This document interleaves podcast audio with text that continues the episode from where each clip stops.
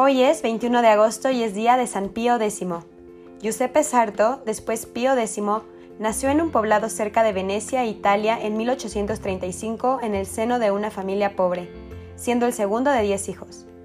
Todavía siendo niño perdió a su padre, por lo que pensó dejar de estudiar para ayudar a su madre en los gastos de manutención de la familia.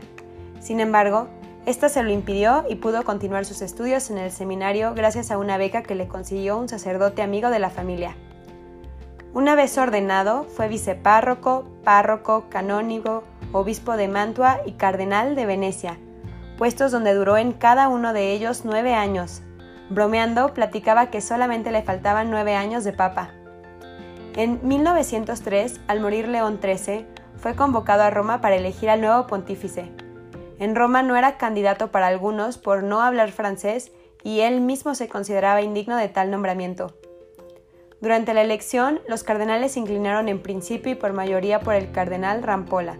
Sin embargo, el cardenal de Checoslovaquia anunció que el emperador de Austria no aceptaba al, al cardenal Rampolla como papa y tenía el derecho de veto en la elección papal por lo que el cardenal Rampolla retiró su nombre del nombramiento.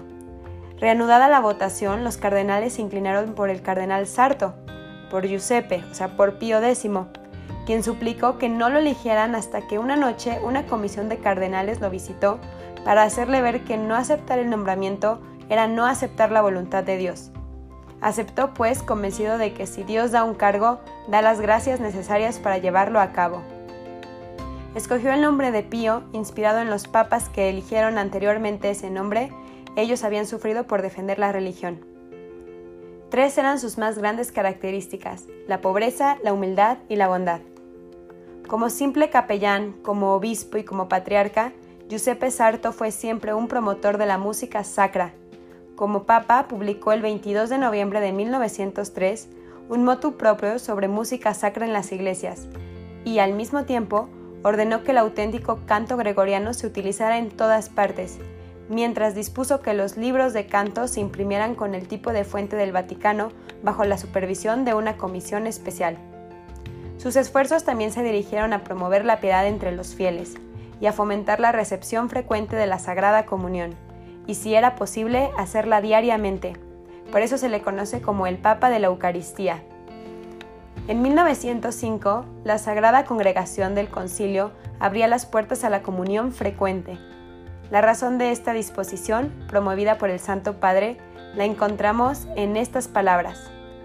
La finalidad primera de la Santa Eucaristía no es garantizar el honor y la reverencia debidos al Señor, ni que el sacramento sea premio a la virtud, sino que los fieles, unidos a Dios por la comunión, puedan encontrar en ella fuerza para vencer las pasiones carnales, para purificarse de los pecados cotidianos y para evitar tantas caídas a, que está la que está sujeta la fragilidad humana.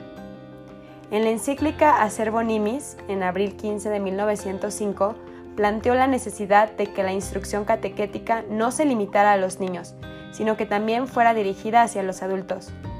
Como obispo, su principal preocupación había sido la formación del clero. Pero por sobre todas las cosas, la principal preocupación del Papa era la pureza de la fe.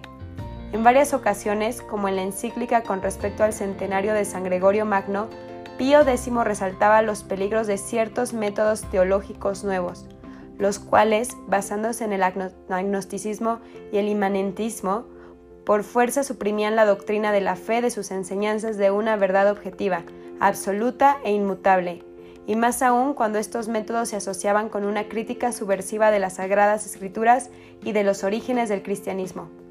Por esta razón, en 1907, publicó el decreto Lamentabili, llamado también el Sílabus de Pío X, en el que 65 proposiciones modernistas fueron condenadas. Inmediatamente después de eso, el 8 de septiembre de 1907, apareció la famosa encíclica Pacendi, que exponía y condenaba el sistema del modernismo.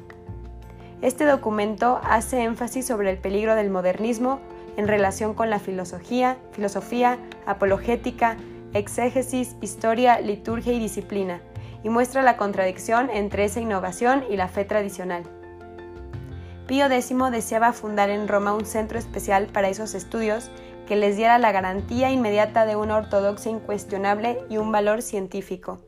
En consecuencia, y con el apoyo de todo el mundo católico, se estableció el Pontificio Instituto Bíblico de Roma, bajo la dirección de los jesuitas. El Papa San Pío X creó un espacio para que personas necesitadas se refugiaran en el Vaticano. Tal acción ocurrió luego del terremoto ocurrido el 28 de diciembre de 1908, que afectó la ciudad de Messina, lugar donde el Papa permitió que se abriera el hospicio de Santa Marta, junto a la Basílica de San Pedro, para los refugiados y personas sin hogar. La doctrina católica nos enseña que el primer deber de la caridad, dice el Papa Pío X, no está en la tolerancia de las convicciones erróneas por sinceras que sean, ni en la indiferencia teórica o práctica para el error o el vicio en el que vemos sumidos a nuestros hermanos. La doctrina católica enseña que la caridad está en el celo por su mejoramiento intelectual y moral, no menos que en el celo por su bienestar material. San Pío X fue un hombre que dedicó su vida a la Iglesia Católica, su formación y a mantenerla siempre en la verdad, que como sabemos es Jesucristo. Pidamos a San Pío X que nos dé papas y sacerdotes buscando con tanta convicción el bien y la formación de los fieles y del pueblo de Cristo. San Pío X ruega por nosotros.